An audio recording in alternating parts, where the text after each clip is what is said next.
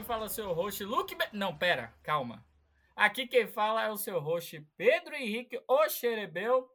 E estamos aqui com mais um episódio do Lakers, seu podcast sobre Los Angeles Lakers. Sim, voltamos. Sim, ainda estamos com muito pesar no coração, ainda estamos ressentidos, magoados, com o coração ferido, mas estamos aqui sempre otimistas, brasileirinhos que somos. E para estar comigo nessa empreitada para falar de fofoca, que hoje é dia da fofoca. Hoje a gente está aqui de fofoqueiro. Porque se a gente não vê entretenimento na nossa vida, a gente vê entretenimento na vida dos outros.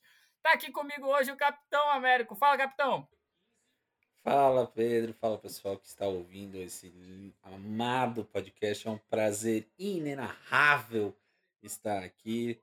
É, ainda estou, ainda lembro do desafio de um podcast que vocês nunca vão ouvir, mas eu tenho esse desafio de achar outra outra palavra com i para a introdução dessa temporada. Vou achar, estou já nas pesquisas, mas por enquanto vamos com prazer inenarrável. E é isso, né, Pedro? Quando a gente não tem entretenimento na nossa vida, a gente faz o quê? A gente assiste a Usurpadora, né? A gente vai lá no Vivo e assiste uma, uma novela mexicana na Globo. Então a gente vai para a novela mexicana da NBA. Exatamente, vamos para La NBA, né? Vamos falar de mercado, obviamente a gente vai falar de Lakers. Vamos falar da nossa novela da off-season, que se chama Kyrie Irving. Tanto, tanto né? porque o Lakers é, é, aquele personagem que aparece em todo episódio da novela, porque ele tem, tem interesse nessa novela Kyrie Irving. Sim, sim. Ah, é, mais uma vez, a gente tenta não, capitão. A gente tenta ser um mero coadjuvante. Mas é a mesma coisa que botar o Brad Pitt como coadjuvante em qualquer filme. Sim. Ele rouba a cena. Sim. De, algum, de alguma forma ele rouba a cena. Nem que seja então... ele aparecendo comendo, né? Porque ele tem essa mania. Exato. Então, nós somos o, o Brad Pitt da NBA nesse contexto todo. De, é o Brad Pitt dentro de uma novela mexicana. Olha que maravilha. Olha que beleza. É como se o Brad Pitt tivesse sido contratado para ser o galã da coadjuvante de uma novela da televisão. Da Maria do Bairro. Não. É, isso, isso. Maria do Bairro antes de ser famosa, exatamente. Exatamente. Exato. Beijo pra Thalia, que com certeza tá ouvindo esse amado podcast. É, beijo pra Thalia é... e as suas duas costelas a menos. Meu Deus. Enfim. é, link nessa informação. O bom é isso. Aqui tem Enfim, informação. Informação. Enfim, Uh, estamos aqui, né? Vamos, vamos começar agora. Temos já muitos capítulos, né, capitão? É, Se de, a gente fosse definir, desde a nossa dividir temporadas, é, então, a gente já estava nossa... no finale. É, então, desde a nossa conversa secreta, que nunca vai para lugar algum, aconteceram okay. umas três, quatro temporadas, né? Que uma hora tá perto, outra hora tá longe. Aí vem um Minnesota Timberwolves do nada e taca quatro escolhas de primeira rodada no Gobert. Aí o Donovan fala, não sei se quero ficar. Aí o Tadias responde, também não sei se eu te quero aqui. Então virou um pandemônio e agora, 11 13 da noite, horário de São Paulo, que estamos gravando esse podcast, por enquanto está tudo calmo. Por enquanto. De que dia, Capita? Hoje é dia 18 de julho, querido Xerebeu de, de 2022. 2022. Para deixar tudo bem registrado, porque a, é, a gente está no momento da gravação, mas até o momento da publicação, tudo pode acontecer, inclusive nada. Exato. Principalmente nada. Principalmente nada. Assim, muita coisa aconteceu, mas olha o que é interessante. Vamos tentar um pouco recapitular essa história. Por quê? Nesse momento, capitão, eu lhe confesso, eu não lembro nem como do nada começou esse boato de Kyrie Irving. Va vamos, né? vamos lá, vamos, vamos lá. Então, vamos lá. É, tudo começou. Eu também vou tentar lembrar porque são tantas nuances nessa, nessa série que você acaba se perdendo um pouco. Mas tudo começou quando saiu um boato que Kyrie Irving não ia aceitar a player option dele. Bem falado, bem falado. Nisso, quando saiu esse boato, o Kevin Durant lá nos seus treinamentos de férias em Brooklyn, chegou para quem? pro GM? Não. Ele chegou pro dono do time e falou: Ô, oh, então, Kyrie não vai ficar, eu também não fico. Me arranja uma troca aí. Bem assim, bem assim, bem lembrado. Lembrando assim que Kevin Durant tem quatro anos de contrato. É, é. Né? Ah. Isso, assim, é, é, se você tá falando de um jogador que ainda tem quatro anos de contrato e pede para sair, é literalmente você rasgar o início de um livro que você estava planejando escrever. É literalmente. Você ri, rasga tudo. É literalmente o PVC é... no troca de passes rasgando uma nota de 20. Pior. É, rasgando uma barra de ouro. É. Se é que é possível. Porque você tá. É, é, é, um planejamento. Quando você fala de quatro anos, é o mínimo de um planejamento de uma franquia para um, um All-Star. Sim. E ainda mais a gente tá falando de um All-Star, e sim, a gente. Qual é, qual é a devida proporção? A gente tá falando de um cara, um, um, um talento geracional. É o Kevin Durant. É, é e aí, simplesmente. Gosto, como eu gosto de falar, é um game changer, né? Você colocar, você colocar o Duran em qualquer uma das franquias da NBA hoje, você muda o patamar de qualquer uma das franquias, inclusive o Lakers. Perfeito. Perfeito. Entendeu? Então ele é um game ah, changer. A gente está até evitando falar um pouco o, o que seria o mais comum, que seria chamar ele de franchise player. Sim. Porque banalizou. A verdade é essa. É, né? Hoje você tem um. O último franchise player que eu conheço é o, Dirk, é o Dirk Nowitzki. Você tem um franchise player hoje que é o Bradley Bill, mas. Bradley Bill na, na NBA hoje ele não tem relevância, né? Ele pega, ele pegou um senhor contrato, mais um, né, para ficar no Washington Wizards, mas não tem relevância. Até que chegue uma outra pessoa, ele não tem relevância. Então, e, assim, banaliza e não vai chegar, franchise player. né? Não vai jogar. Eu, eu acho que assim, eu acho que hoje quem você pode virar e falar é um, franchi um franchise player, dois na verdade, né? Que tem uma suposta relevância são o Giannis, porque ele pegou um mega contrato e assim, no ano seguinte do mega contrato, ele já trouxe um título para Milwaukee. Então ele é um, um cara da franquia. E o Nicole Jokic, que renovou com Denver ultimamente e também é um jogador de franquia. Mas aí você vai aí abre uma gama de discussão de ah, o que se pode fazer, o que, que o Jokic vai conseguir fazer em Denver, ele vai conseguir levar esse time para uma final? Não sei. Outro cara que todo mundo chama de franchise player, e, e às vezes até me irrita de ver algumas coisas sobre ele, é, Demon é o Demon Lillard, Lillard do, do Portland. É, é também um franchise player, mas e aí? Vai, vai acontecer alguma coisa? Aparentemente não. É, hoje ele virou um herói local. É, né? exatamente. E, e assim, é, para quem estiver ouvindo isso não é uma crítica à escolha deles. Não é isso. Não estamos criticando. Cada um sabe bem o que faz. As, é, escolheu o dinheiro, escolheu o dinheiro e beleza. Tá livre para fazer essa escolha. Só que a gente começa a olhar um todo, esses caras, Bradley Bill, uh, Lillard, ficando nesses mercados que eles estão, em Washington, em Portland, que não são mercados grandes, não são mercados que vão atrair uma estrela, vão continuar sendo heróis locais. Tipo, quem for de Washington vai amar o Bradley Bill, quem for de Portland vai amar o Damon Lillard e acabou. É isso. É, é perfeito, perfeita a colocação do, do capitão. E prosseguindo com a novela Kairi, Voltamos depois do a, a, gente usou um filler, né? Como gosto de falar em anime. Ou a famosa barrigada da série. Barrigada da série. Eu gosto de chamar de spin-off, que é quando a gente sai do foco principal da série e vai para outra coisa. Então a gente fez um spin-off e agora volta pro principal. É, mas é muito interessante a gente falar isso, porque até o presente momento não há como se falar de Kyrie Irving se não falar de Kevin Durant. Até agora, porque não se cogita uma troca até que se mude, até que tragam fatos novos. Sim.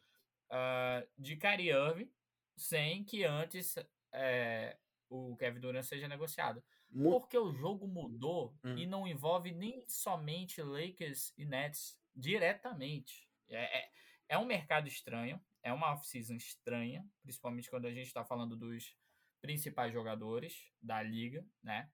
Uh, o Kevin Durant, como você bem disse, pediu para ser negociado. E automaticamente, nenhum momento, cabe registrar, nenhum momento o Kyrie Irving solicitou troca. Não existe é, nenhum insider que tenha falado isso. É, então, Kyrie Irving solicitou troca. É, o que se fala é que não existe hoje um ambiente com o Kyrie Irving no Nets. É, então, o que, que, o que, que acontece? Quando surgiu o rumor que ele não aceitaria a, a, a player option, ele não optaria, né? Começou, começaram-se uns rumores de que ele viria para Los Angeles porque ele já demonstrou jogando videogame que gosta de Los Angeles, ele quer ter um comeback com, com o LeBron, justamente também para apagar a, a mensagem que ficou, que a última mensagem que ficou é que o Curry falou que o LeBron não sabe liderar. Né? E depois ele já pediu desculpa, ele já se arrependeu, mas eu acho que na cabeça, na maluca cabeça de, de Kyrie Irving, ele quer ter uma chance de provar isso, de mostrar isso em quadra ao lado do LeBron em Los Angeles. Só que aí o que, que aconteceu? Como a cabeça do, do Kyrie Irving é maluca, quando faltavam dois dias para o deadline das player options, Kyrie Irving foi para uma entrevista com o Shams, um insider respeitadíssimo dos Estados Unidos, e falou: é, eu gosto de fazer diferente. Ele usa uma frase de efeito para falar que ficaria nos Nets. Então ele optou pela player option. E aí começou a ficar estranho, porque se ele não queria ficar, ele podia muito bem só optar por sair da player option e seguir a vida feliz. Mas, ah, tem uma frase muito importante, estava esquecendo. Eu não poderia deixar para trás o número 7. Ficarei para ajudar o número 7. Número 7, Kevin Durant. Que dois dias depois chegou para o dono do Nets e falou: Não fico mais aqui, me troque. Durante, durante dois dias, capitão, a Laker Nation ela ficou amuada. Né? Chateada. Né? Ela ficou muito. Ela ficou pensando, cogitando o que, que ela poderia fazer de diferente. Uma parte, uma parte soltou fogos.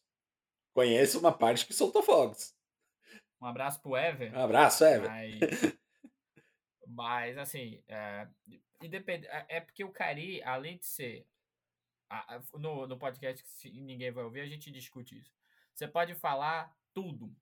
Você pode falar. Tudo não, mas você pode falar muita coisa de que você discorda e que você até repudia do Kyrie Irving, mas você não pode falar é, da qualidade do basquete dele. Você não pode falar do que o, o que ele entrega em quadra. Até usei a frase então... que vou usar agora, fico até feliz que vou usar de novo.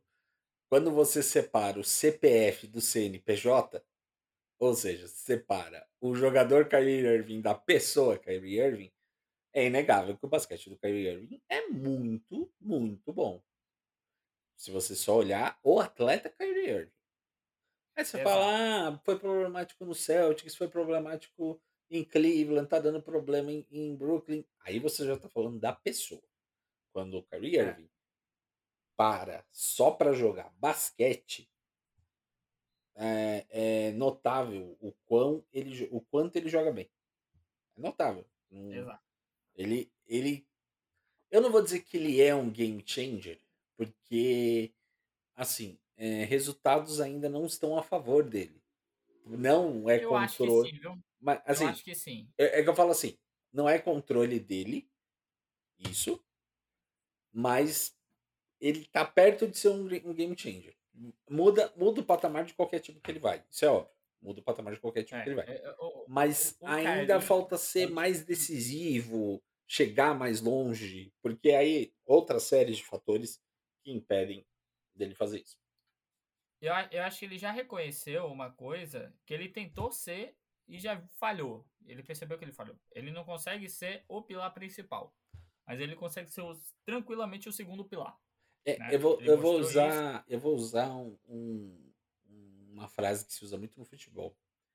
É, ele não é o líder de grupo, mas ele é um líder técnico. Ele é um líder que usa o jogo. Ele quer estar tá lá eu, pelo eu, jogo, ele mas ele não cérebro, consegue. Ele, ele- ele é um cara. Ele é um amante do jogo. Sim. né? Ele é um amante do jogo. Mas a- ser um cara de vestiário, ser um, a, a- a influência que ele queria ser, ele não é. É, ele, ele, não- ele, já, ele já reconheceu que ele não vai ser o cara que vai guiar todo mundo para a Terra Prometida. Ele vai ajudar a Não chegar é. na Terra Prometida, mas ele não vai ser o guia. Exatamente. Exatamente. Então, assim. ah, e aí, o, o- o que eu acho que trouxe muito tempero nessa novela, porque a gente já viveu muita coisa, né? A gente já teve a novela Kawaii. E eu não tô falando do É. aplicativo, nem nada de anime. A gente já teve a própria novela Westbrook, que foi rápida, né? Mas. foi- eu, diria que foi A uma nove- minissérie. É, então, a minissérie Westbrook foi muito indesejável. É, Porque, assim. foi controversa. Acho É, que, então. acho que o ideal seria isso. É, foi controversa. controversa. Porque eu Mas acho que, assim, boa muito parte é sabia que ia ser um final ruim, mas essa boa parte também tentou acreditar que o final poderia ser diferente. Mas no fim a gente É. sabia que, que ia acontecer aquilo. E aí, nesse momento, eu mando até um abraço pro Rafa também. É, grande, grande Rafa, grande abraço. O maior defensor de Westbrook que eu conheço na vida. Também o único. Também o único- É, o- único que restou depois da temporada, né? Temporada passada, o único que restou. Aliás, o é, fizeram uma é. sacanagem com o Westbrook. Olha só, olha só, eu estou falando que fizeram uma sacanagem com o Westbrook. Olha só. eu vi Você viu o vídeo. vídeo? É, é, assim, por mais que eu não goste do, do jogador tal, tem irritação, é sacanagem o que fizeram. Não dá. É sacanagem. Todo o nosso repúdio. Nós do Clube Atlético. Opa, pera. Lugar errado. Mas, assim, Enfim, então, assim, é, o torcedor de Los Angeles ele tá acostumado a, a viver emoções fortes, né? Com a free agency. A gente não pode esquecer, LeBron James. Também entre, é, foi uma série curta, mas também foi uma série que causou emoções. mas aí que tá. O que foi interessante da série do, do LeBron é ela não teve bastidores. Ela não teve um, ah, ah, uma guerra de informações. Eu lembro que o lance do Kawhi, tipo, Ah, não. tiraram foto dele no pó de gasolina. Ah, não. O lance do a Kawhi. da... O lance do Kawhi eu tô esperando virar realmente uma série. Por- Porque tem todo enredo de uma. Tem, né? Tem posto de gasolina, tem reunião em Toronto, vai pra Los Angeles. Em nenhum momento ninguém fala nada de Clippers e Paul George. E OKC, porque o Paul George estava em OKC.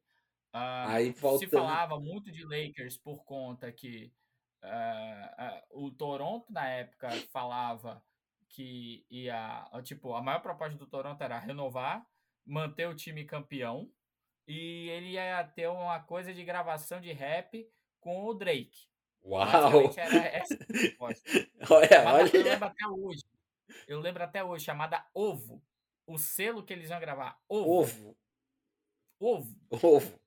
Que proposta, hein, Toronto? Lakers, né? É, O Lakers, tipo assim, se eu teve não me reunião com o engano, Lakers. teve reunião com o Lakers, Magic Johnson, acho que teve alguma coisa envolvendo o Kobe, se eu não me engano. Tipo, e, Sim. e o tio dele, não podemos esquecer do tio do Kawhi. O tio do Kawhi é uma parte importantíssima dessa série. É o segundo personagem mais importante Exato. dessa série. Exato. Que aí o tio queria não sei o que lá, e instalação, e não, e não sei o que, e jato privado, Jatinho, e, e particular, caralho. camarim. Porque É. não era vestiário, era camarim. Era que a cama- é, depois Paul Beverly soltou, revelou isso, esses bastidores para nós, né? Que Paul George e Exatamente. Kawhi Leonard chegavam em horários diferentes, treinavam. Não, Ué, morava em San Diego. Mo- Morava em San Diego. péssimo mora em San gosto, Diego. de- de- Kawhi mora em San Diego. péssimo gosto Treinos começam atrasados porque ele precisa chegar de outra cidade. de outras cidades, né? Se troca em outro lugar, Se tem, troca tem em que lugar. fazer um espaço diferente no vestiário para os dois, Não se mistura com a gentalha. É. Então, e ainda se Enfim, perguntam por que, é. e ainda falam que só foi lesão o problema de não ter dado certo. exato. E o que, assim, o que a gente se pega muito é porque essa novela Kairi, ela tem reviravoltas. Muitas. Foi como você falou. Primeiro ele se compromete a exercer o último ano de contrato. Do nada, Kevin Durant pede a troca. E, tipo assim, o que já era complicado, debilitado, o Kairi ficar, basicamente, ele perde o chão. Porque se o Durant, se o Durant não vai ficar, de jeito nenhum fica o Kairi. Isso na cabeça da, da direção do Nets e, tá assim até e, hoje. E sai, e sai exatamente isso, acho que um ou dois dias, nem um dia. Acho que algumas horas depois que sai a notícia que o Kevin Durant falou que quer ser trocado, o Nets falou: ok, então a gente precisa achar uma troca pro Durant e pro Irving, que os dois não vão ficar. E ficou. E assim, o que nos pega muito, que diferente do que aconteceu na novela Kawaii, a todo instante a gente tem grandes repórteres, grandes insiders com grande credibilidade noticiando passo a passo. Você tem o Chris Haynes do Yahoo, você tem o Woj da ESPN, você tem o próprio Shams do Athletic, temos o, o, o Boa, Jason Boa do Athletic, que é um insider do Athletic, uhum. que só fala de Lakers. Uhum. E ele traz, ele hoje, inclusive, trouxe algumas informações novas, mais especificamente do Westbrook. E assim, você começa a ver um monte de coisa que você não quer acreditar, mas fica difícil não acreditar. Aí você vai para Summer League, tá o GM do Nets, o Sean Marks, junto com Rob Pelink do lado do Oji. Quer dizer, num jogo que... que não envolve o Nets. Tem que lembrar disso. Não tem nada. O Pelinka está lá, faz sentido, porque era um jogo do Lakers. Mas o é. dono do Nets está lá. No... Eu nem sei se o Nets participou da Summer League. Eu nem sei se teve Summer. Pra você ver como, como o negócio é louco, você não sabe o resto que acontece no Nets. Você não sabe se participou de Summer League, se o, o Ben Simmons vai jogar. O Ben Simmons está treinando, mas você não sabe se ele vai jogar. Você não sabe nada do Nets, porque, meu, Aí você vê como os fatos são controversos. A gente, a gente vai falar especificamente de Westbrook daqui a pouco, mas aí você para e pensa. Cara, a gente seguinte, promete que a gente vai chegar lá, gente. Mas é, é freestyle. É, é tá, essa dinâmica. A gente, está trabalhando bem o tempo. É, exato. Uh, o que que ocorre? Você vê que LeBron chega, né, para a primeira final de semana de Summer League. Todo mundo fala com o LeBron, exceto o Westbrook. Eu vi muita gente da, da do Twitter falando, porra, o LeBron deveria ter falado com o Westbrook. O Westbrook não falou com o LeBron por quê também, sabe? Tipo assim, não e, quero dizer quem é certo ou errado. E, e detalhe. Eles não se falaram. E, não se falaram. E detalhe, e o Westbrook estava perto do banco. Da, do pessoal Tava do lado do banco. Ele é. participou de, de conversas com o pessoal no banco. É. Né? E o LeBron tava como espectador. Ele tava no fundo do quadro é, como espectador. Exato. E aí você pega outras coisas, por exemplo, ao mesmo tempo que eles não se falaram em quadra, sai hoje uma notícia do Chris Haynes que ele e AD, é, Brown AD e Westbrook, no final de semana da Summer League, um, ligaram, fizeram uma conferência se comprometendo. Foi o né? Zoom da alegria. Falar... É, é, o Café Belgrado, Café Belgrado resumiu bem. Foi o Zoom da alegria é. do Lakers. Pra, o Zoom da alegria, na verdade, para tipo fechar tipo assim, a paz. É, a gente vai falar direito sobre esse Zoom da alegria, mas é, é só para mostrar nesse momento a controvérsia. Daqui a pouco a gente fala sobre isso. E aí você traz mais coisas. Você traz Kyrie Irving treinando com Phil Handy em LA. Na Drew League. Na Drew League. Kyrie Irving assistindo o jogo do, do Sparks. Aleatoriamente. Lembrando Muito que, aleatório. lembrando que é, New Jersey tem o time que é o Liberty. Sim. Que tem a Unesco. Time, que é um, né, mais ou menos. É que tem uma boa jogadora, que é a Unesco. Qu é quando que o, que o Kyrie parou para ver um jogo da Liberty? Nunca. Nunca. Então, porra, você tenta você... não acreditar, mas o cara aparece numa Summer League, na Drew League, tudo em Los Angeles. Porra, você vai achar é. que o cara tá vindo. Não tem como. Aí sai a notícia no Twitter que o cara compra uma mansão de 4 milhões de dólares. Tipo assim, começa uma construção e muito parecida com a do AD. Que quando começou a, a progredir de fato até chegar na troca, AD estava comprando casa em LA, Tava fechando já contratos. Né? AD já estava em LA. Já estava em LA. Ele já estava. Ele estava na casa dele em LA. Quando saiu a, o telefonema. Então, assim, as coisas estão se encaminhando. Mas aí, o que, o que, que acontece que parece que esfriou? Aí que a gente vai chegar no quão complicado ficou o mercado. Ah. E aí não é ah. nem culpa de Lakers e não é culpa de Nets. O lobo vai comer teu cu. é isso. A culpa é do é. lobo. A culpa é do lobo que deu. deu a bunda, é, realmente. Ele deu a bunda. Vamos lá. Por quê? V vamos, vamos colocar, né, é, em questão. O Jazz vem de duas, três temporadas que chega numa certa parte dos playoffs e trava, empaca. Qual foi a primeira mudança que teve no Jazz? O técnico saiu. O Kim Snyder não é mais técnico do Jazz. Não sei quem é o técnico do Jazz. E isso, no momento, é irrelevante. Mas a primeira coisa que aconteceu foi o técnico. Todo mundo falava que a relação do Donovan Mitchell com o Rudy Gobert era horrorosa. Desde o caso lá da Covid tal, que começou a pegar mal. Né? Todo mundo estava esperando um dia que um dos dois ia ser trocado. Só não estavam esperando o que, que o Minnesota fez. Né? Então. Então. Minnesota simplesmente pega um monte de contrato ruim. É um monte de contrato ruim, né?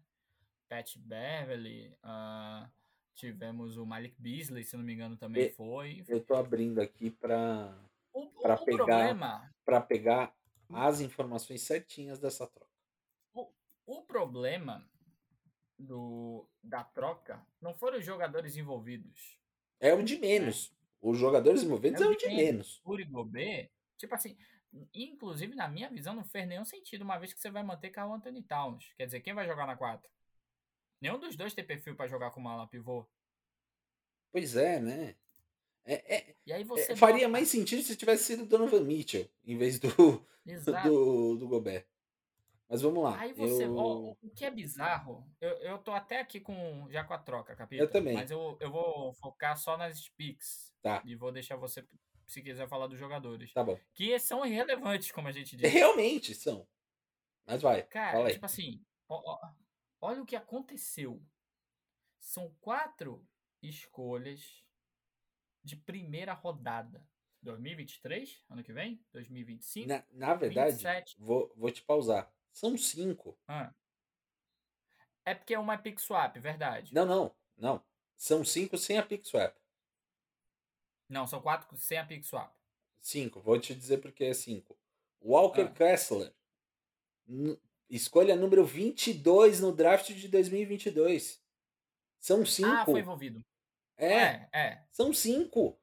É, é, é verdade. É horroroso. Se você... É porque foi depois do draft, né? Mas são cinco. Mas sim. Não deixa de ser uma escolha de primeira rodada. É, é porque nesse caso o Utah Jazz ele não teve a liberdade de escolha. Não, não teve. Vamos... Não teve. foi, foi alguém incluso. Sim, foi alguém incluso. Mas é uma escolha Mas de primeira rodada. A... É, são cinco de primeira rodada. Sendo que 23, 25 e 27 são escolhas desprotegidas. Se porventura no sorteio der, por exemplo, o top 10 pro Minnesota, é do Utah. é do Utah Jazz. É. A única que é protegida é de 2029. Só que a gente está em 2022. É uma pique de daqui sete anos. Aí você tem uma pick swap de 2026. Para quem não sabe o que, é uma pick swap, né? Uh, o Minnesota ele tem uma, uma escolha de primeira rodada e o, e o Utah Jazz também tem uma escolha de primeira rodada. Né? Se porventura Minnesota ficar numa posição melhor, vamos supor, Minnesota fica em sexto e o Utah Jazz fica em décimo nono. Utah pode o Utah pegar a escolha do Minnesota. É isso. Ele, ele, tem direito de pegar, exatamente, pegar a sexta escolha de Minnesota. E dar a décima é, nona. De Minnesota. Pra... E dar a décima nona para o Utah Jazz. Não, não, perdão. Vamos lá. E, ficar, e o Minnesota fica com a décima nona, ou seja, em, em outras, Utah Jazz pega. É, em outras palavras, o que aconteceu foi o seguinte: foram cinco escolhas de, de primeira rodada, isso certo, né? Tirando a de 2029, que 2029 é a protegida. E a de 2026, e o Tá pode chegar para Minnesota e falar: Ah, sua escolha é melhor que a minha. É minha agora. É. Então, assim, uh, é, é, foi, isso foi muito bizarro, porque geralmente, até então, o mercado da NBA ela se, se pauta, né, por no máximo duas escolhas de primeira rodada, porque uma escolha de primeira rodada ela já é muito importante para o desenvolvimento para o futuro de uma franquia. E gente, eu quero falar muito, porque eu me irrito às vezes com algumas coisas que se fala sobre pick, sobre futuro, que parece que o futuro da franquia, principalmente quando a gente fala o futuro do Lakers com o draft, está com, comprometido nos próximos 10 anos. E não é assim. Não é assim. E a gente vai chegar lá. Que é, é, é só para. É muito importante a só gente falar efeito sobre de, isso. de comparação, tá? É... Deixa eu só achar aqui. O, a trade Mas tirando do... do Gobert, teve uma outra. Eu ia falar a trade do Davis, só para você ter uma base, né, de... De quem? Do Davis, do, do Anthony Davis. Anthony Davis? É. Vamos falar do Anthony Davis quando a gente estiver falando da, das, das escolhas do, das picks do Lakers até 2030? Pode ser, pode ser. É que eu só queria ah. mostrar que, além dos jogadores, o Lakers deu três escolhas de primeira rodada. Sim. Mas separa, Só para mostrar o quão, o quão vai... é maluco o do, do Gobert. Mas está separado, está separadinho aqui. Vamos, vamos separar isso porque realmente é, é importante a gente fazer essa comparação. Afinal, vamos dizer assim, é, foi uma das últimas mega trocas que tivemos na NBA, foi a do AD, né? E teve um resultado brilhante.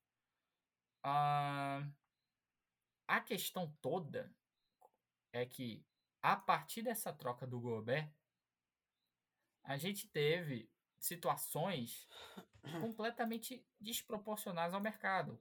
Por exemplo, o próprio Donovan Mitchell, que é um sonho de Nova York, tá tá valendo é, tá valendo tá, se, se cogita que Nova York vai dar oito picks de primeira rodada, quatro de Nova York e quatro que absorveu de outros times.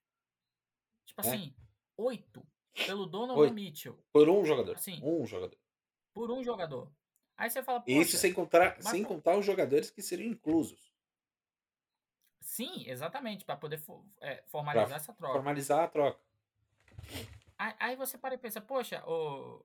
mas aí você, tipo, como se estivesse desmerecendo o Donovan Mitchell. Não é o caso. A questão é, se você cria essa referência de oito picks de primeira rodada por Donovan Mitchell, e você tem disponível no mercado para todos os times Kevin Durant, hoje não tem um time da NBA que consegue pagar justamente, porque se Donovan Mitchell vale 8 picks de primeira rodada, quantas vale o Kevin Durant? Vai valer o dobro, 16, sabe? sabe? Exato. Então, assim, eu, eu vi recentemente no Twitter algumas notícias falando que tem, existem muitos times da NBA que estão pé da vida e vão começar a boicotar trocas com o Minnesota Timberwolves porque simplesmente inflacionou o mercado. É, fudeu o mercado. Exato. Então, assim, você começa a pensar de uma maneira que não agrega nem um pouco. E aí você impacta em todas as outras trocas. É aí que a gente chega em Kevin Durant, porque eh, se falava que o Kevin Durant poderia ser trocado para o Phoenix Suns. E hoje, uh, ainda mais com a renovação do Eiton, ficou mais, mais inviável. É, então, é, essa, essa história é engraçada, né? Porque assim, Phoenix não ofereceu a, a renovação, né, pro Aiton. Deixou ele virar um, um agente, restri, é, agente restrito, né? Ou seja, poderia cobrir qualquer oferta que recebesse. Indiana foi lá, deu a maior oferta na história. Talaricou. O famoso talaricou. É, porque assim, mas assim, vamos lá. Indiana assim, tava na dele, falou, beleza, não fecharam com o Eiton até agora, vou dar meu chute aqui. É. É isso. Aí foi lá, ofereceu a maior oferta de maior valor, né? 133,7 milhões de dólares. É a maior carta de intenção de um agente restrito na história da NBA. Aí o Phoenix Suns tinha 48 horas para responder, em 10 cobriu a oferta. E matou, assim, um dos prováveis, era que era provável destino do Kevin Durant. É. Hoje se fala de Kevin Durant, assim, se, o, e é quase nada. A, a, clareza que é o caminho de Kyrie Irving para o Lakers, que hoje não tem rival, hoje é a questão da, da proposta mais justa, né? Do Durant é completamente neblina, é turva a visão, porque se fala, tipo assim, se fa a visão é dele ficando. É, há o interesse de o Miami Heat em adquirir Durant. Existem todos os ativos para conseguir efetuar a negociação? Não. Não. Porque hoje eu vi uma notícia. Porque tem um pequeno problema, né? A trade do Durant para Miami seria perfeita com o Adebayo. O problema é que o Adebayo tem uma extensão de novato. Ah, mas o que, que isso influi, Américo? O que, que acontece? Pelas regras da NBA, um, time não pode ter mais do que dois jogadores, não pode ter dois jogadores com essa extensão no elenco. E o Nets já tem um cara assim, se chama Ben, ben Simmons. Então não dá um pacote de Miami para para ter o Kevin Durant não pode envolver o Adebayo. E o Nets não tem interesse num pacote que não tem o Adebayo. O que me o, o que me espanta nisso tudo, hoje eu vi uma notícia também sobre Kevin Durant, uhum. para a gente concluir essa parte do KD, é Kevin Durant poderia poderia ir para o Washington Wizards né? Ah. Se fala dele que parece que ele é de Washington DC. Ele está, inclusive, na região nesse momento. É o que, o, é, é o que os insiders falam. Tá. E o Washington teria interesse em dar um meio que um all-in para juntar ele com o Bradley Bill. Mas aí eu posso falar com clareza, assim, foram pessoas, eh, foram repórteres de Washington. Locais. A né. gente não está falando nem de Shams, a gente não está hum. falando nem de Woj, nem de é, é, outras fontes, Chris Haynes ou qualquer outra é fonte. É aquela fofoca para movimentar o Estado, né? É, porque a gente, assim, a gente ouve muito falar dos repórteres locais. Uhum. Assim como a gente fala, aí agora aprofundando mais sobre a história do Cari, porque o Cari realmente deu uma gelada. Mas de vez em quando você vê um burburinho pequeno. Ah, o Spurs poderia participar dessa negociação. Fazer uma three Pra, na troca tripla, que, na minha opinião, é a troca mais viável hoje. Envolver alguém. já de, deixou bem claro que não quer absorver, nem que seja por um ano, o contrato do Westbrook. É, porque é. contrato por contrato, eu já uh, é, prefiro mil vezes absorver o contrato que, que eu já tenho, que é o do Irving. E aí também tem, tem outra discordância que o Nets queria envolver o Joe Harris, na, na negociação e o Lakers queria o Steph, o, o Steph, o Steph Curry, o, o Sete. O Sete, isso, desculpa. O Seth Curry na, na troca. E aí o Nets não queria colocar o Curry nessa troca. Então são pequenas nuances de, de negociação, né? O... Pronto, vamos, vamos nos ater justamente nessa situação do porque foi a última grande coisa dita a, respeito de, de uma possível troca. Né? Seria uma troca direta entre Nets e Lakers. E hoje, basicamente, meio que abriria a mão de, contra, de ativos interessantes, podendo ser THT e Austin Reeves, que hoje saiu uma notícia que muita gente quer o Austin Reeves. Né? Então, às vezes, para compensar alguma coisa do elenco, o Austin Reeves pode não sequer começar a, a temporada, a temporada tá. no Lakers né? É... E aí a gente tem o, o que o jo, Jovan Burra, do, do Athletic, ele trouxe algumas coisas, né? Uh, basicamente, o que, o que trouxe algum conflito foi o Lakers não quer abrir mão da pique de primeira rodada de 2029, quer ceder somente de 2027 e está tentando ao máximo ficar com Seth Curry, como você bem disse, e não Joe Harris, né? A questão toda é que não vale a pena esse sacrifício. E a gente vai chegar na questão da, do draft do, do Lakers, das picks do Lakers. Ok. Uh, a, o, o Kyrie hoje viria com Joe Harris. Na pior das hipóteses, viria com Joe Harris. A gente abriria a mão de Westbrook. Duas picks de primeira rodada. Talvez um pick swap também. Uh, e teria que abrir mão de um jogador promissor. THT ou Austin Reeves. Né? Vou, vou, vou guardar assim, a corneta. Consigo... Vou guardar a corneta. Hã? Vou guardar a tá. corneta. Tá. Quando você falou THT, eu. É, não, mas eu vou chegar lá. Mas vamos chegar eu lá. vou dar minha opinião que era sua. Sem problemas. Mesmo assim, mesmo assim, eu não vejo como sacrifício, como uma derrota para o Lakers fazer essa, esse, essa negociação. Vamos lá. Se não for Seth Curry e Joe Harris, ambos tiveram problema de lesões. O Joe Harris, na minha visão, por mais que não seja tão veloz como o Seth Curry, ele é melhor defensor. E isso o Danny Green já mostrou que você não precisa ser rápido para ser um bom defensor. E tem uma, uma bola de três mortal. Uhum. Então, tipo assim, uh, são perfis um pouco, um pouco só diferentes e ambos são bons. E são, ambos são contratos facilmente negociáveis. Sim. Seja na trade line, deadline, na off-season que vem, não importa. E aí você tá falando o quê? Se tiver que dar as, as picks de 2027 e 2029, não vejo como sacrifício, porque a gente teria ainda um hall de picks para se sustentar.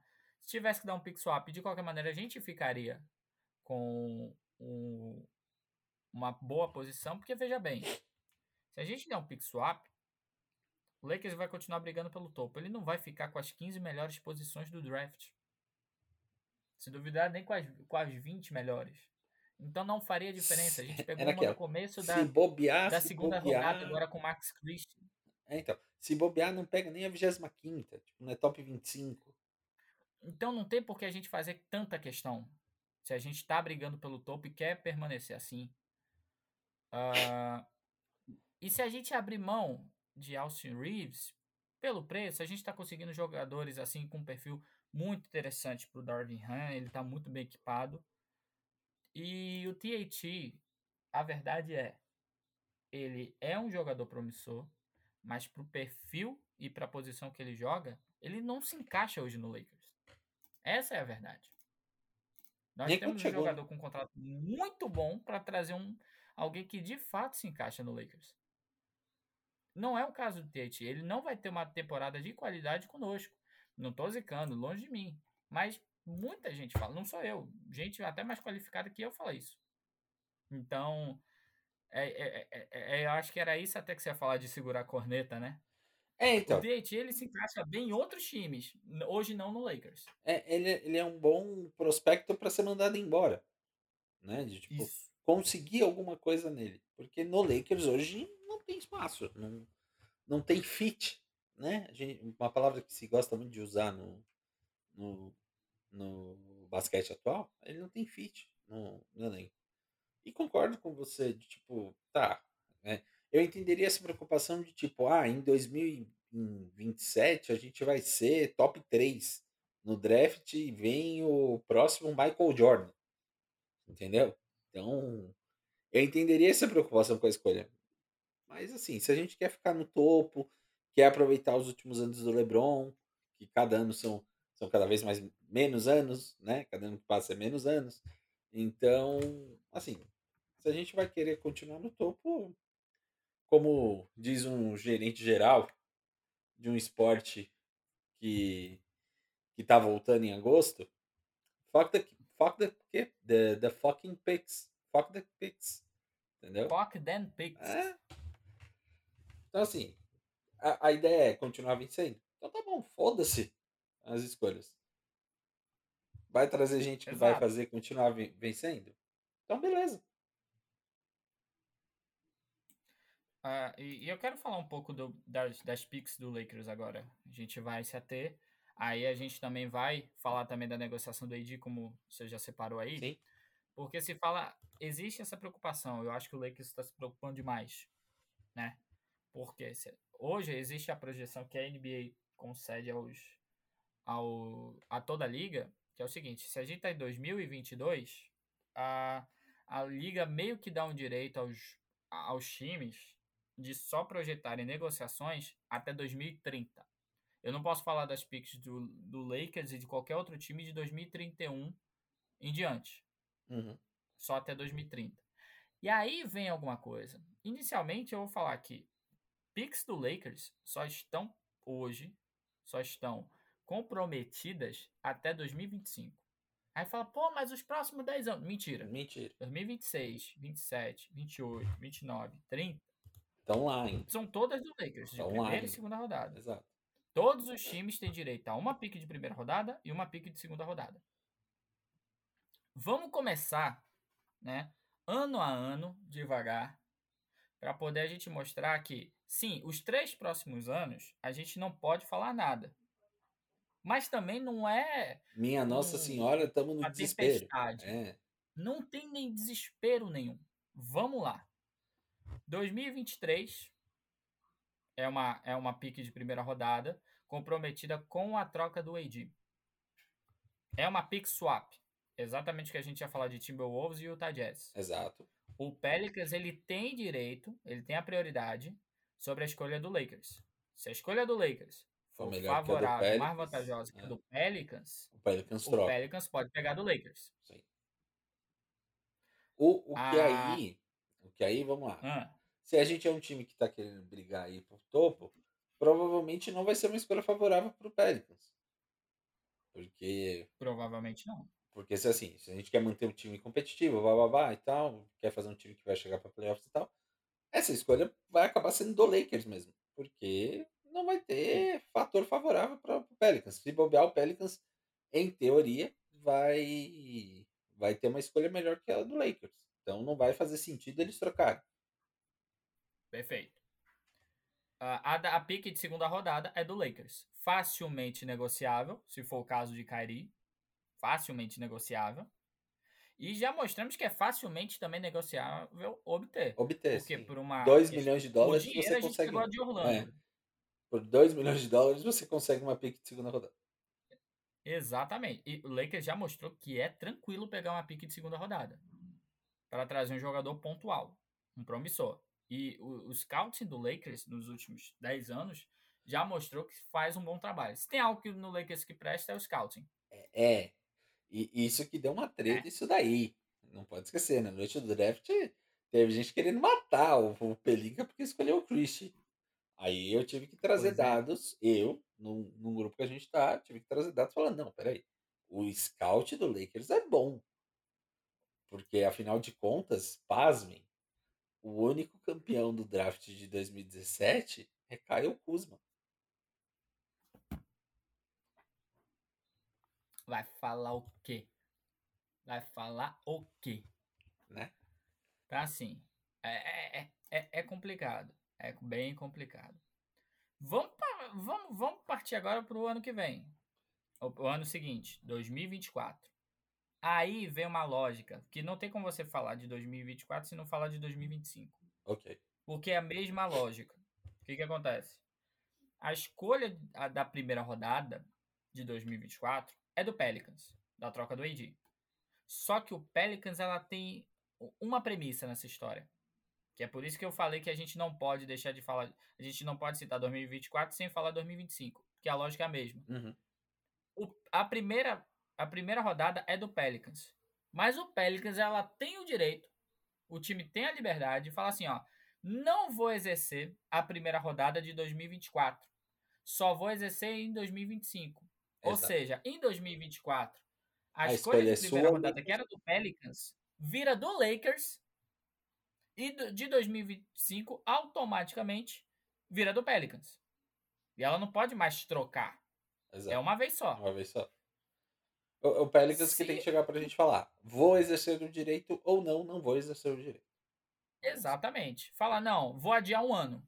Se o Pelicans não adiar um ano, a de 2024, quiser escolher em 2024, automaticamente a de 2025, a de 2025 é do Lakers. Exato. Ou seja, já temos, dois, já temos uma escolha de primeira rodada em 2023. Já temos uma escolha de primeira rodada em 2024 ou em 2025. Agora vai começar um ponto muito interessante. Justamente pelo fato de que o Lakers não pode. É, o Lakers não pode de forma alguma, nesse momento, negociar 2025, porque a prioridade é do Pelicans, ele que tem que dizer, ele não pode negociar de jeito nenhum, automaticamente a de 2026 ela é inegociável. Por quê? Porque todo time no equilíbrio da liga é, tem que não pode ser regra. trocada escolhas de anos seguidos. Exatamente. Não podemos negociar picks de anos consecutivos. Então, geralmente, se tem a lógica que, se, por exemplo, 2024 está negociado, automaticamente 2025 está vetado. Não nesse caso, porque existe a, a escolha do Pelicans entre 2024 e 2025. Então, vou falar o seguinte: se 2025 está em uso, está negociado, automaticamente você veta 2026.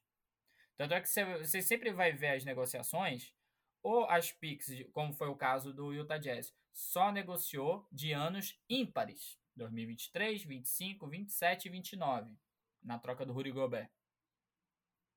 Deu quatro escolhas, todas de anos ímpares. Porque a NBA veta que você faça consecutivo. Então, 2024, 26, 28 e 30, nunca. Essas trocas, é, essas picks ficam com o time para justamente não prejudicar o desenvolvimento ou o acúmulo de pasmem, é, tirando o OKC que conseguiu ser o mago das picks, é, é, conseguiu manter, é, é, você consegue manter uma estrutura de desenvolvimento a cada dois anos, vamos deixar essa lógica, para poder o seu time crescer. Então, automaticamente, por enquanto, 2023, 24, 25, 20, perdão, 2023 é nossa, 24 ou 25 e 26 com certeza é nossa. Ou seja, nos próximos quatro anos, nós vamos ter em três anos escolha de primeira rodada. Exatamente. Então, assim. Então, galera que tá ouvindo só isso, por aí, para um pouco só por aí e você... vai estudar não, não, não custa Vai entender o rolê. Exato. Só por aí você tira que não existe essa de desespero. Que o Lakers obrigatoriamente continuará tendo primeira rodada. Segunda rodada eu nem entro em questão, porque todas as da segunda rodada daqui até 2030 são do Lakers. E é bom até que ele negocie de, de, de, de fato. Aí a gente entra no seguinte: se justamente porque existe essa prerrogativa que o Pelicans pode escolher 2024 ou 2025, 2026 é inegociável, então 2027 é negociável e 2029 é negociável. São justamente as picks que se falam na troca para trazer Kairi, 2027, 2029. Existe hoje uma dificuldade de uma de mais uma pique de primeira rodada, justamente porque o mercado de picks de primeira rodada inflacionou, inflacionou. graças às trocas de Rudy Gobert para o Minnesota e DeJounte Murray, também não vamos esquecer, para o Atlanta Hawks, que envolveu bem três lembrado, de primeira rodada. Bem lembrado, né? Bem lembrado. É, é, que assim, então... a do então DeJounte Murray, você ainda ainda entendia de tipo, beleza, é uma negociação normal do mercado, quando você quer muito um jogador e tal, você dá três escolhas de primeira rodada. Que foi o que o Atlanta fez. Né? Não foi considerada desproporcional, né? Exato. Foi, foi algo assim, tipo, ah, ok. Atlanta queria muito esse cara. Então, é, deu é, Problema três... de Atlanta. Problema de Atlanta, exato. O problema é que aí veio depois o Minnesota deu cinco escolhas de primeira rodada e a bunda. E aí o Jazz, o Jazz vai falar, não, não vai negar. Óbvio que não. Óbvio que não. Que aí é problema e de aí... Minnesota, né? Exato. E pro Lakers hoje, talvez, talvez, isso pode acontecer. O Lakers hoje vai precisar fazer uma. Possa ser que o Lakers precise fazer uma troca antes para pegar uma troca de. para pegar uma pique de primeira rodada de outro time e envolver essa pique de primeira rodada para do Kyrie. Não, eu não me surpreenderia que hoje possa ser esse o trabalho atual do Pelinka. Arranjar um time para trocar um TAT, um Kendrick Nunn da vida, para trazer uma, uma pique de primeira rodada envolver mais uma pique na negociação do Nets por Kyrie Irving. Possa ser. Que aí seria uma, seria uma pique que nunca era do, do Lakers, né? Exatamente. É aquela via Orlando, via. Via enfim, puta Washington. que pariu. É, entendi. Exatamente. O e problema aí, é, que time é? Que time hoje teria isso? OKC. É, OKC, verdade. Poderia ser uma troca tripla, em que o Westbrook iria para o OKC. Algum talento promissor iria para Brooklyn. O OKC, papão de Pix, ia ficar com alguma mais, sei lá, do Brooklyn Nets. Mais algumas. É, mas ao mesmo tempo dá uma de primeira rodada que não faz diferença para ninguém, porque ele tem de toda a liga. Essa é a verdade. É verdade. E passa, vai, chegar, vai chegar o momento que um draft vai ser transmitido e a descrição do draft é Veja agora o novo elenco do, do Oklahoma City Thunder, pois eles têm todas Exatamente. as 30 primeiras escolhas do, do draft. O novinho em folha. Então, assim, hoje temos negociáveis disponíveis 2027 e 2029, por tudo que a gente já narrou até agora. Automaticamente 2028 e 2030 são, inegociáveis. Inegociáveis, exato. Ou seja, nos próximos, vamos lá, 2023, 4, 5, 6, 7, 8, 9, 30. Os próximos oito anos, o Lakers terá uma, duas, três, quatro, cinco. Nos próximos oito anos, obrigatoriamente, o Lakers terá cinco, cinco escolhas de primeira rodada. primeira rodada. Então, torcedores, calma. Pode, pode trocar, sim. Pode sim. Tá tudo pode, bem. Sim. E ah, se a gente trocar, é, se a gente trocar o 20, 27 e 29, a gente ainda assim terá bastantes escolhas. A gente terá de 2023, a de 24 ou 25, fatal. 26, a de 26, a 28, a de 28 e a de 30. E a de 30. 5. Se não trocar, ainda terá 27 e 29. 7. Então, assim. Calma, gente. Tem que trocar. Tem que trocar. Time grande faz isso. Time grande faz.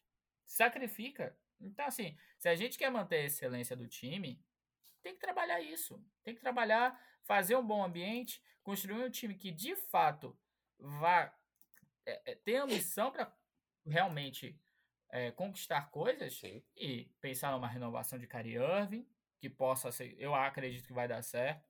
Pensar numa renovação da AD, é claro. Mais uma renovação para encerrar a carreira do LeBron. É, assim, eu acho que o, o menos difícil aí seria a renovação do Kyrie, né? Ele viria, jogaria é. pela player option e depois renovaria e seguiria o time com ele e o AD. Exatamente. Não é, assim, não é eu, difícil. Eu, não é, não é. E aí a gente entra no outro contexto. A gente precisa falar do outro lado da história que a gente prometeu, capitão. Uhum. E a gente precisa falar de Russell Westbrook. Né? Sim. Uh, a pessoa, vou, eu, a pessoa assim, mais odiada da NBA. A gente pode trazer várias narrativas, vários fatos, várias mimimis, novelas e fofocas, que a gente está aqui pela fofoca, para falar várias coisas. Mas eu já vou começar com uma frase. Ok. Não há hoje ambiente para Russell Westbrook iniciar a temporada como jogador do Lakers. Concordo. Não. Né? Não, não, não há. Não há perspectiva. Eu, eu acho que a, a principal uma coisa clima, que isso demonstrou é ele acabar com um contrato com um agente de 15 anos. Quer dizer, em menos de uma semana que ele, re... ele exerce a player option, e não renova, mas ele exerce a player option, o que vira uma um cara de confiança de mais de 15 anos simplesmente deixa de trabalhar com ele. Pelo discurso do agente e pela, pelo silêncio do Westbrook, parece que a iniciativa foi do próprio agente. De tipo, ó, você não vai seguir o que eu vou fazer, o que eu vou falar, então não tem por que eu estar tá aqui a pessoa mais positiva hoje pro Russell Westbrook, independente do lugar, é o Darvin Ham. É o novo técnico do Lakers. Inclusive, eu sou terminantemente contra o que ele está fazendo. É, é, se eu puder chegar para o Ham e falar e assim, Ham, stop the lob. Please, stop the lob. Para. Para de puxar de, o saco, inferno. Para. Para de dizer que ele vai ser o armador principal do Lakers. Para. Fale de uma maneira. Faça o que o Pelinka está fazendo, que fala de maneira genérica, que está construindo um time vencedor, muito melhor que o ano passado. Pronto. Pronto. Isso não quer dizer nem que ele fica, nem que ele vai. Se, segue, o tá segue o discurso da diretoria, pô. Acabou. Acabou. Ele, o Ren hoje tem um time que é a cara dele. Que é o que ele. A, tudo que ele falou na coletiva, quando ele chegou, ele recebeu um time assim. Sim. E aí a gente, fatalmente, a gente vai fazer trocas. Por quê? Todos os jogadores que vieram na agência livre, todos, nenhum tem um perfil de arremessador. Logo, precisamos de arremessadores. Como a gente vai conseguir arremessadores? O Oji já falou e falou hoje, inclusive, no programa matinal da ESPN. Lakers vai fazer trocas. Pode ser pelo Gary, pode ser por um All-Star. Pode não ser por um All-Star. o Lakers vai. É, é como ele falou. Lakers pode... vai. Lakers, não é nem que o Lakers vai, o Lakers precisa. Precisa. O Lakers então, assim, vai fazer troca vai... e vai ser para um Star? Não sabemos. Tem prioridade. É. Eu acredito que o Pelinka ele tem uma data. Ah, não, tem, ele... tem um deadline, né? Porque, né? Ele tem o deadline dele. Por que, que a gente fala isso? 4 de agosto é a data, é o prazo inicial para o LeBron renovar. LeBron só vai pensar em renovar se tiver time competitivo. Porque LeBron. LeBron já mostrou na sua história hum. que ele não tá nem aí pra Supermax. Não. não lembro se LeBron já ganhou Supermax na carreira. Talvez o primeiro contrato em Cleveland. De Hulk. É. A Supermax mesmo, eu acho que ele nunca recebeu. Não. Posso estar enganado, mas eu acho que ele nunca recebeu. Posso, já que estamos aqui, posso pesquisar. Vamos, vamos lá. Então, assim, ele não tá preocupado em receber o, o ser o cara mais bem pago da NBA. Né? Ele tem, inclusive, um exemplo disso, o próprio Tom Brady. Tanto porque ele, recebe já... de outras formas, né? É. LeBron, LeBron está entre os mais bem pagos. Até as últimas renovações que tivemos agora, LeBron era, se não me engano, o terceiro mais bem pago da NBA.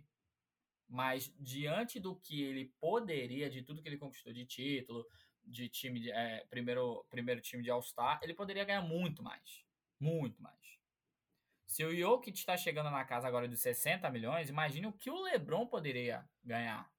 Então, não. A questão é que o LeBron ele sabe que se ele ganhar tudo isso, ele não é campeão. E ele quer ser o campeão, né? A mesma coisa o AD. O AD. Eu lembro que quando teve a, a, a, o novo contrato do AD com o Lakers, a gente falou, pô, ficou barato. Aí a gente entendeu. A gente tem, a gente tem que mandar mais uma pique, né? É. Então, assim, algo que a gente percebeu que eles não estão preocupados com grana. E assim, o Westbrook ele vai vazar. Porque se o Lakers está comprometido em trazer a, se não trouxer o Cari, vai ter que trazer arremessadores. Não é só um, é mais de um. Para trazer mais de um e o Lakers abrir mão do do Westbrook, pô, a gente tá falando de 47 milhões. Então tem que de alguma forma possa ser que venha o Indiana Pacers, né? Na história com o Buddy Hill, talvez o Miles Turner. Eu sou contra o Miles, né? Uhum.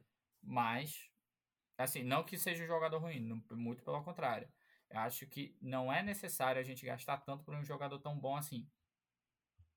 Eu acho que a gente poderia pensar em outro perfil, né? Um cara, principalmente que, que seja um arremessador de elite de três, do que brigar no garrafão.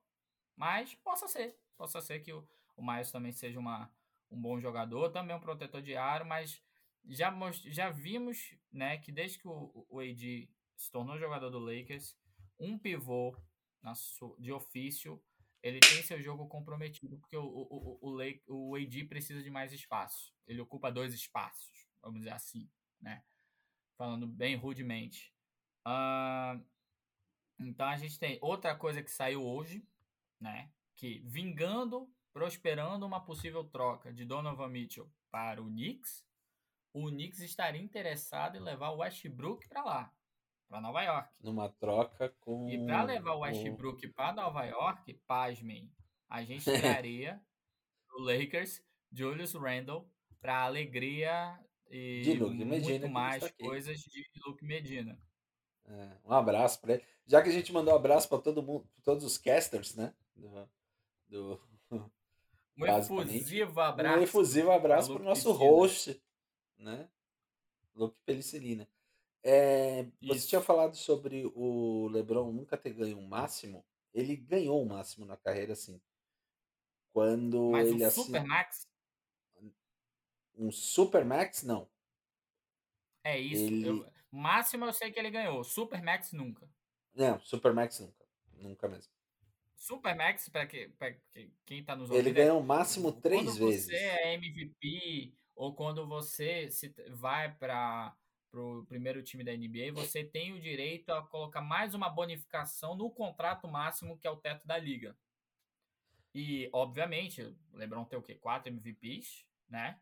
Uh, quatro títulos e, e quatro MVPs de final. Então, assim, várias vezes primeiro time da NBA mas não faltou oportunidade para o LeBron ganhar o Supermax, que é algo, por exemplo, o Giannis ganha. Sim. É, então, assim, é, não.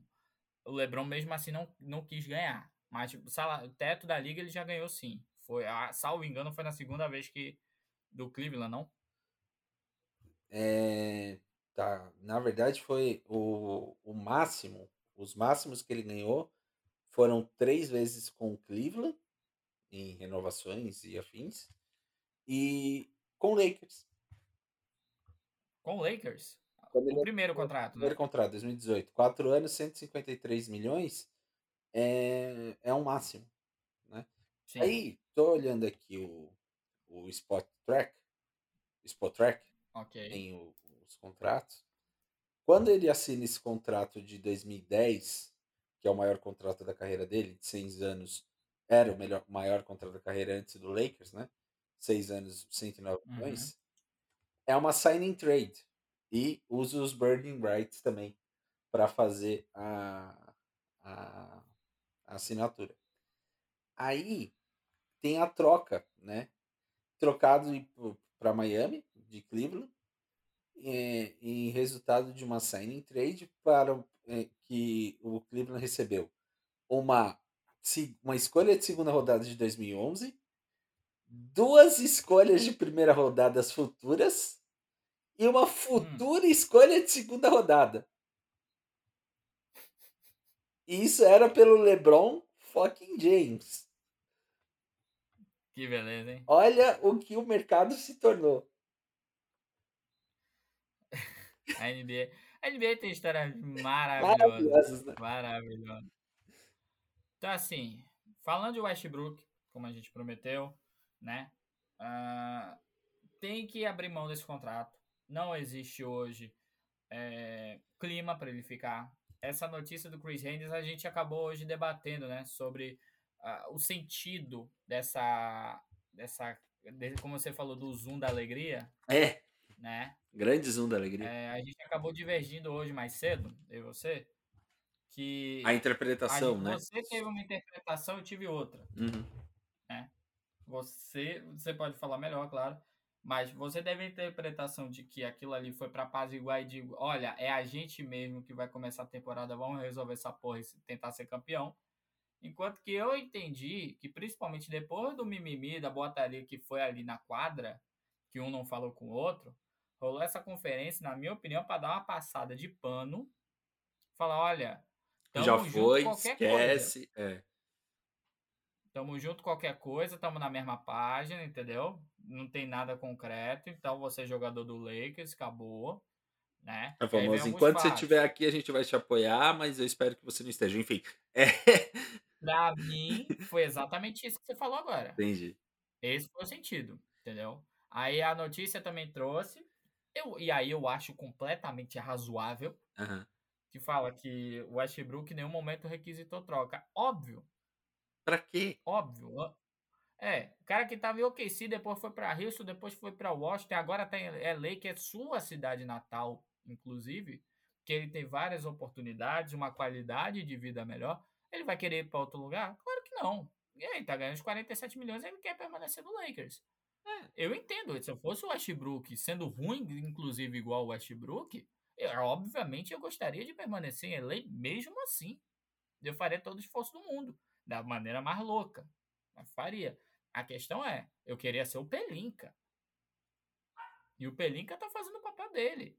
Então, assim, tem muita coisa, né? E eu vou dar o meu prognóstico, Capita, pra gente já direcionar o, pro fim desse episódio. Ok. Eu vou falar o seguinte.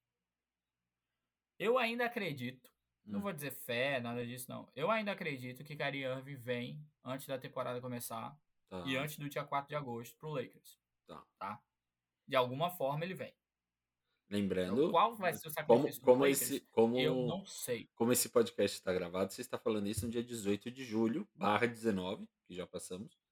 Né? Isso, então, 18 barra, barra 19. Eu acredito. Você acredita que Kyrie Irving começa a pré-temporada, que dia 4 de agosto é pré-temporada, certo? Isso.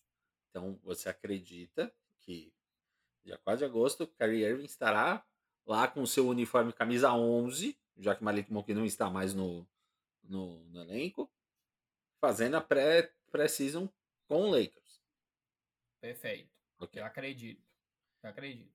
Agora tem o seguinte, independente do que eu acredito, uma coisa eu sei. Mais fácil que o Kyrie vestir a camisa do Lakers a partir do dia 4 de agosto, uhum. fazendo a pré-season, onde for, com certeza eu não vou ver o Westbrook.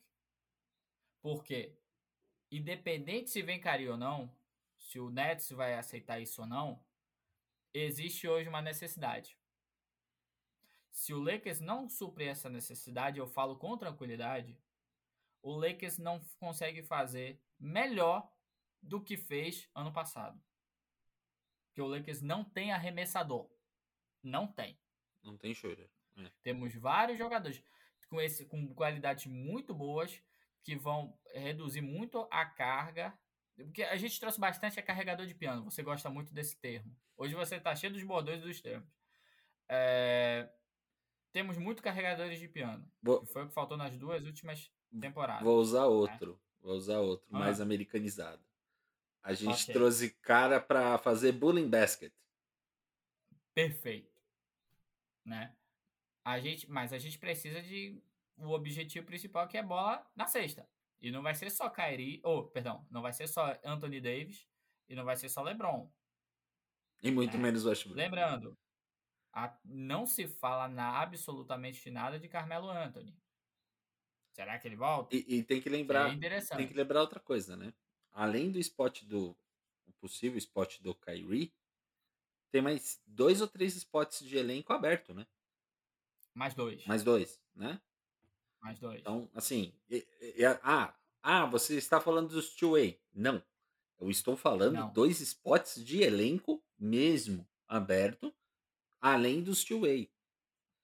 Exatamente. Então, então, tem, tem alguma tem, tem alguns peões nesse tabuleiro que precisam ser é, colocados.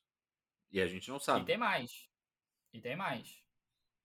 Se possa ser que nessa troca do Kairi, não vá só, por exemplo, se vier o Kairi e um Joe Harris da vida, vão por baixo, uhum. né? É o contrato mais caro, né? é o menor custo-benefício, vamos dizer assim. Porque o do Seth Curry é 8 milhões, do Joe Harris, se eu não me engano, são 14 milhões, 13 ou 14. Uh, ah, a gente teria que se livrar de um THT da vida. Ficaria eles por elas. Mas se a gente tiver que botar mais um Austin Reeves, então abriria mais uma vaga. Então, assim, pode surgir mais gente. Pode surgir mais gente. A questão toda é, o Lakers hoje está preparado para perder certos perfis de jogadores e compensar, compensar com o que tem. Uhum. Compensar com um, o, o Walker 4, que está aí, que, que vai carregar um piano. Uh, e outros jogadores que também vieram. A gente perdeu o Malik Monk, um bom arremessador, e não compensamos com outro arremessador. Exato. E pode então, acontecer assim, também o que aconteceu na temporada passada, que a gente teve que usar o Austin Rivers mais cedo do que até acho que o próprio Lakers esperava que ter, ter de usar. Então. Foi bom e ruim ao mesmo tempo. É. Tipo, forjou é. o jogador na, na Big League, né? Mas foi por necessidade, porque tava todo mundo no DM. Então, nisso pode acontecer. Pode, pode acontecer de subir o, o Cole Swinger. Né? O Cole Swing, né? Como você falou. É, e aí, Cole Casa de Swing. Cole Casa de Swing. E aí, como, como você falou, tem os dados dele da Summer League, o que chamou a atenção de todo mundo, obviamente, afinal precisamos de arremessadores, é que nos jogos da, da Summer League, no total, ele teve uma, média, uma porcentagem de bolas de 3 de 52%. Foi bizarro. O problema é, como também eu vi quando mandaram essa estatística, é quando ele chegar no Lakers, ele vai lançar para 21%. Né? Porque é o que eu acontece. discordo, craque. É o que acontece agora. Ah. A gente está com um bom assistente que faz evoluir a bola de três. Que foi o assistente que veio do Hawks. Ah. melhorou até a bola de três do John Collins. Oh. Então, então, então agora a gente tem um especialista. Ah, entendi. Agora temos. Então, beleza. Agora, então agora, agora o Cole Casa de Swing não vai arremessar 20%, ele vai arremessar 30%. E continuar uma bosta. É isso. Pronto. Assim, papo de. E aí eu já vou adiantar. Papo de Summer League, papo do, da base do Lakers. Vai ser o nosso próximo. Gostou do gancho, hein? É. Olha o gancho. Olha. Uh, será no próximo episódio a gente vai trazer. Existem bons nomes. E eu já vou trazer um nome e quero que você traga outro nome também, Capita. É. Vou falar um nome aqui que eu, que eu gostei muito de ver, tanto no California Classic quanto no, na Summer League que eu quero ver de fato no Lakers nesse início de temporada. E já tá, basicamente, mas eu quero de fato que ele participe ativamente do início da temporada. Scottie Pippen Jr. O Gostei Pipizinho? muito do que ele trouxe à quadra. O Pipinho. O Pipinho. É, é, seria basicamente o mesmo nome. Então a gente tem, tem a mesma visão. É, elogiaram muito ele mesmo.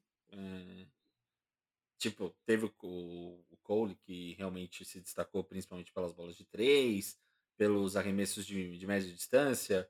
Quem assistiu os jogos falou que ele é um gatilho, né? Que ele tem um arremesso bom, tem converte bastante esse tipo de arremesso. E o Pippen tem, tem mais energia, é, ele procura contato, tanto que no, no jogo da, da discórdia, né? Que tá o LeBron de um lado, o Westbrook do outro, tem tem um lance que o LeBron vai lá e ajuda o, o, o Pippen Jr. A, a, levantar depois de uma jogada de um end one. Ele faz a cesta, derrubado, cai em cima do LeBron e ele ajuda a levantar. É, eu queria ver muito também, que estou até curioso para ouvir esse episódio da, da Summer League que vai ter, que eu quero ouvir sobre pivôs do nosso time. O que que, o que, que há de destaque, o que, que não há de destaque, porque é... Tem uma. Tivemos o Jay Huff. Exato. O Jay Huff foi, foi um, uma, um jogador que teve lá o seu, seu destaque. Mas, mas você falou de Carmelo Anthony e tal, também não se fala de Dwight Howard. Então, assim. Também gente, não se fala de Dwight Howard. A gente precisa de um pivô reserva. Porque não tem. É, temos dois. Temos dois. Ah, sim, veio o Damian Jones. Veio o Damian Jones. Veio o Damian Jones e veio o Thomas Bryant. É verdade, é verdade. Mas, né? mesmo assim, numa dessa pode. Mas não se pode acontecer. Então, mas numa dessa pode acontecer trade, pode envolver um dos dois, afinal a gente sabe que o mercado de troca da NBA é maluco. Então, é. ficou ainda mais.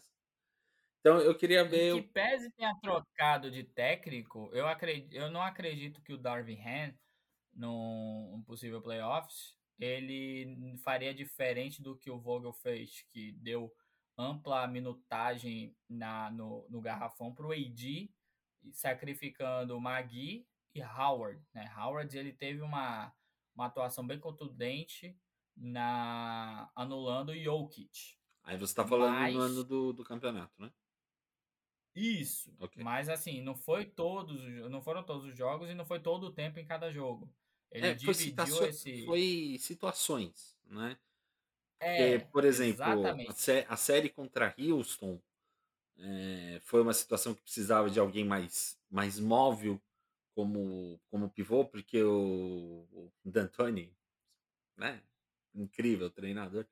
É, usava o time de Houston no, no, small, no small ball, então não tinha um cara que era pivô pivô, tanto que colocou Anthony Davis desandou. O Davis fez double-double sem, sem forçar, sem dificuldade. Brincando. É, como se fosse um, um meia quadra de treino. Então, e eu acredito amplamente que o Darvin Ham pensaria igual, né? Mas assim, uh, eu não acho errado de, de pensar. Assim então, eu não acho errado numa situação de playoffs usar. Eu não gosto é na temporada regular. Tipo, hum, também não. 82 também não. jogos, você vai usar 82 jogos. É, então. Você vai usar 82 jogos do AD de center? Não. Não. Isso já ficou claro, principalmente na temporada passada, que não só é inviável, como é sacrificante, né? Muitas das lesões do, do AD também vieram desses embates desnecessários. Exato. Então, então não tem. Eu concordo. Eu acho que se você tem um Damian Jones e principalmente um, um Thomas Bryant para você trazer essa, essa energia para a quadra, para dividir justamente esse, essa proteção ao aro e também as, incursões para a bandeja e para e a sexta adversária, você tem usa... que usar. É, você usa o Davis. É uma maratona. Como... 82 jogos é muito maçante. Sim, né? você usa o Davis. Não é só 82 jogos. Você tá falando 82 jogos de ou, finalzinho de outubro, praticamente só novembro, até abril. Direto. 26 meses. Com viagem. É, então. E, e back to back, às vezes back to back to back. Já aconteceu do Lakers jogar três noites seguidas. Então é. Exato. Então, eu não, não acho, não acho viável é, usar o AD na posição 5, não acho até melhor. Eu acho que são situações e são duelos que você estuda, você analisa de fato se o AD consegue contra aquele determinado pivô se dá melhor, hum. entendeu? Então, é, é bom ter bons pivôs como a gente tem agora, né? Bom ter, um, por um salário assim decente, por mais que seja um ano, mas é o mínimo. Então, assim, atrai até mesmo se a gente precisar trocar para uma questão emergencial. Uh, temos bons ativos. O, Laker, o Rob Pelinka, nesse sentido, não há o que se discutir. Eu, eu, até hoje, desde que o Pelinka se tornou o AIS do, do front office, né, desde a saída do Magic Johnson, ele não, não até hoje não vejo, não vi um erro do Pelinka ele trouxe acreditando que de fato Daria ia dar certo. certo. É. Ou quando ele não fez isso, ele fez para atender requisito das estrelas. Foi a pior coisa que ele fez. Né? Mas aí pode queimar meio, meio mundo avisou, mas aí ele só atendeu o que pediram. Exato. E aí uh, ele fez mais uma, até então ele vem fazendo mais uma off-season, mais uma, o mercado free agency dele foi magnífico, não há o, o que dizer dele. Mas agora a gente está numa coisa mais atípica, né? Que é justamente essa é, é esse mercado de trade que está se arrastando mais que o normal se a gente comparar com off-seasons dos últimos 10 anos, inclusive. Né? É porque o, o mercado então, ficou maluco. Tá se arrastando ficou. porque ficou maluco. O, o, o gerente enlouqueceu. Exato. Né? Então, uh, que, é, é, talvez seja a off-season mais desafiadora, principalmente para resolver o problema Westbrook. É aí que a gente precisa ver se o Pelinka consegue. Não depende só dele. Não. Precisamos ser extremamente racionais. Não depende só dele, né? Principalmente quando se trata de picks, porque foi exatamente o que a gente já explicou na jornada desse, desse episódio. Uma vez que você troca Rudy Gobert por quatro picks de primeira rodada, três, cinco picks de primeira rodada, três delas são desprotegidas, pô, Kyrie vai valer alguma coisa. ele tem 30 anos. Então, o, o Nets sabe e reconhece o valor dele, não quer mais por outros motivos, mas ele reconhece o valor. Exato. Então, é justamente isso. Temos mais. Não acredito que esfriou. Acredito que o trabalho do Pelinka, como já se mostrou em outras off-seasons, ele é muito é, discreto. Silencioso. Ele já mostrou. O trabalho dele é muito discreto e do nada acontece alguma coisa. Eu acho que vai ser isso. Do nada a gente vai acordar, ou vai estar tá voltando do trabalho, ou vai dormir e vê uma bomba. Aí acontece agora, seria a coisa mais sensacional do mundo. Seria maravilhoso. Seria maravilhoso. Enfim, mas Capita, é, são essas é nossas considerações? São essas nossas considerações, Pedro. É esperar é para ver o que acontece. Trouxemos o primeiro, né? Acabou que a gente nem comentou. Trouxemos o, o, o primeiro, quiçá o primeiro episódio da nova temporada. Não, não foi o primeiro não, porque você não trouxe seu bordão novo. Não, né? Nosso... Não. Prometo, prometo que no, no próximo que eu. Sim, exato. Final, a temporada não começou. Então é um episódio off-season. Então vou, tra uma, vou trabalhar uma sugestão para você, mas só depois que a gente terminar essa gravação eu vou te dizer. Ok. E é isso, minha, meu povo, minha galera, povo lindo, menos o Ever. Ficamos por aqui, né? Próximo episódio. Se não sair nenhuma. Se a bomba de fato não finalmente explodir, não estourar. É. O nosso próximo episódio já já vamos aqui trazer. Vai ser sobre a Summer League, vai ser sobre o Lakers da base não só o Salt Bay, como os nossos contratos two-way, o que, que a gente pode trazer. Afinal, o Sharif ah. O'Neal é uma esperança somente do nosso coração ou do basquete angelino?